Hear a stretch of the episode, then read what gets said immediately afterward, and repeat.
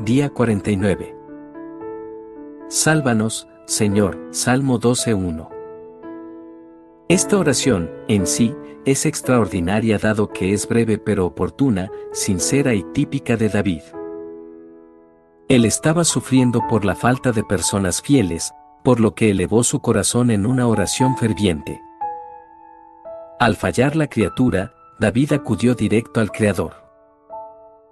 Resulta evidente que él reconoció su propia debilidad, de lo contrario, no habría clamado pidiendo ayuda. No obstante, al mismo tiempo, seguía intentando permanecer activamente involucrado en la causa por la verdad, dado que la palabra salva nos carece de sentido si no hacemos nada.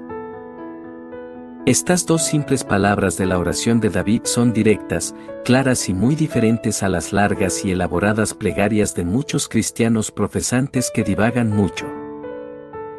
El salmista va directo a su Dios con una oración bien pensada.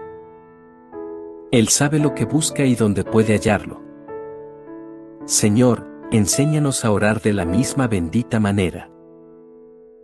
Existen muchas ocasiones en las que se puede usar una oración como esta, como por ejemplo durante las pruebas y aflicciones providenciales en las que el creyente descubre que sus ayudadores lo han abandonado.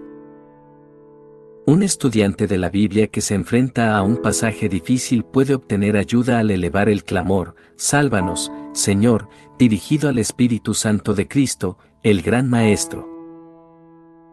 Los que creen en la guerra espiritual interior pueden acudir al trono de Dios en busca de refuerzos, y esta sencilla oración bien puede servir de modelo para su solicitud. El pueblo de Dios involucrado en el trabajo extenuante puede usar esta oración para hallar la gracia que nos ayude en el momento que más la necesitemos, Hebreos 4:16. Y los pecadores que buscan ayuda con sus dudas y temores también pueden elevar la misma imperiosa oración. En todos estos casos, en todo momento y en todo lugar, esta breve oración será de utilidad al alma necesitada. Sálvanos, Señor, le sirve tanto al que vive como al que murió, al que tiene trabajo y al desempleado, al que goza y al que sufre. Nuestra ayuda está en Él, por lo tanto, no dejemos de clamar a Él. La respuesta a la oración es segura si la ofrecemos con sinceridad por medio de Jesucristo, pues el carácter mismo del Señor nos confirma que no abandonará a su pueblo. Su relación con nosotros como Padre y Esposo nos garantiza su ayuda, tal como su regalo de darnos a Jesús es una garantía de todo lo bueno, Filemón 6. Y su promesa inquebrantable sigue firme, no temas, yo te ayudaré, Isaías 41:13.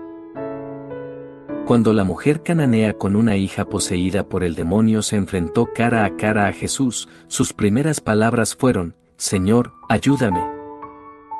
Mateo 15:25 Aunque era gentil y los discípulos de Jesús quisieron despedirla, el Señor respondió la oración de ella a causa de su fe. Mujer, qué grande es tu fe. Contestó Jesús que se cumpla lo que quieres. Y desde ese mismo momento quedó sana su hija, Mateo 15:28. Como lo expresa hoy Spurgeon, la respuesta a la oración es segura si la ofrecemos sinceramente por medio de Jesucristo. Porque hay un solo Dios y un solo mediador entre Dios y los hombres, Jesucristo hombre, primera de Timoteo 2:5. Sin embargo, nuestras oraciones no solo se deben elevar con fe y a través de Jesús, sino que también deben estar dentro de su divina voluntad. Esta es la confianza que tenemos al acercarnos a Dios, que si pedimos conforme a su voluntad, Él nos oye. Primera de Juan 5:14. Señor de mi salvación, ven pronto en mi ayuda. Salmo 38:22.